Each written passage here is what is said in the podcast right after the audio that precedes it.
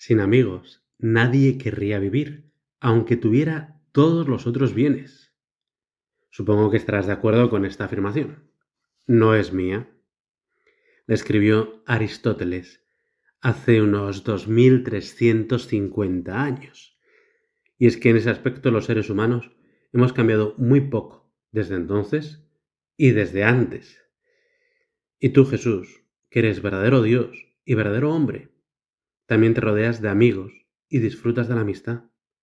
Si a los doce años te quedas en Jerusalén sin que ni María ni José se den cuenta, es porque pensarían que te habías quedado con algunos amigos o, algunos familiares.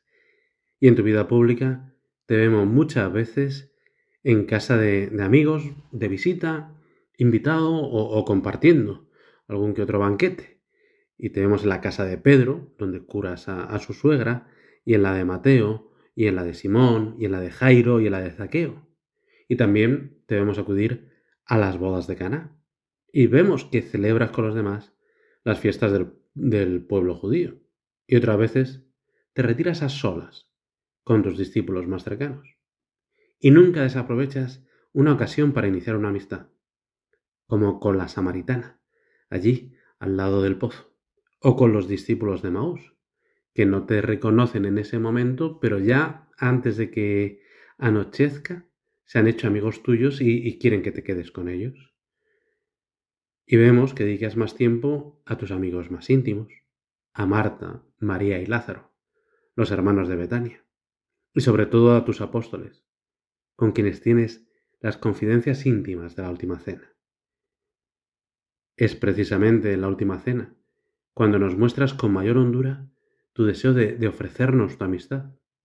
A vosotros os he llamado amigos. Eso se lo dijiste a tus apóstoles, pero nos lo dices también a todos.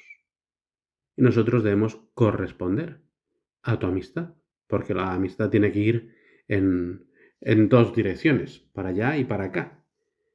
Y como explica el Papa Francisco en Christus Vivit, esa carta que escribió a los jóvenes hace ya unos años, la amistad no es una relación fugaz o pasajera, sino estable, firme, fiel, que madura con el paso del tiempo.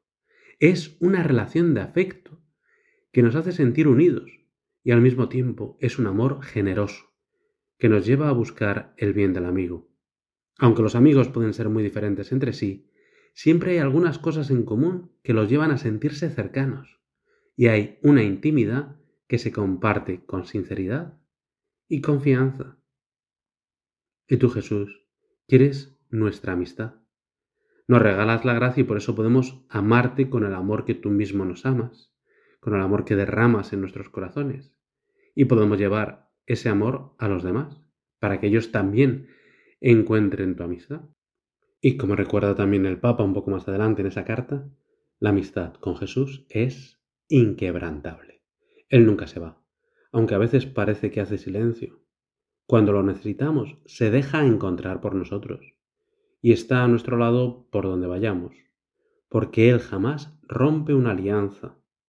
A nosotros nos pide que no lo abandonemos, permaneced en mí. Pero si nos alejamos, Él permanece fiel, porque no puede negarse a sí mismo. Y ahora puede ser un buen momento, Señor, para que nosotros nos preguntemos si somos amigos de verdad. Porque la verdadera amistad hay que cultivarla, hay que cuidarla, requiere tiempo y cariño. En algunas redes sociales, para convertirte en amigo de alguien, basta con dar un botón, aunque no lo conozcas de nada. Y de repente te dice, fulanito tú, ahora sois amigos. ¿Pero qué me estás contando? Pero si ni siquiera le conozco. ¿Cómo tratas tú a tus amigos? Yo también me lo pregunto ahora a mí mismo. ¿Pueden confiar en ti? ¿O resulta que cuando no están presentes no les defiendes si alguien habla mal de ellos? ¿O incluso no tienes inconveniente para criticarles tú también? ¿Sabes escuchar aunque a veces te parezca un rollo lo que te están contando? ¿O estás esperando a que terminen de hablar para colocar tú algo parecido que te ha ocurrido a ti que es muchísimo más interesante?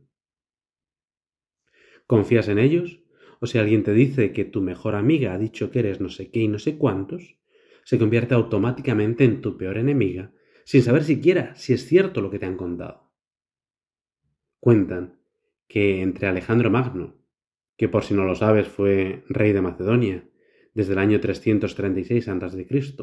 hasta su muerte en el 323, y que fue un brillante líder y estratega militar que conquistó prácticamente todo el mundo conocido en muy poco tiempo.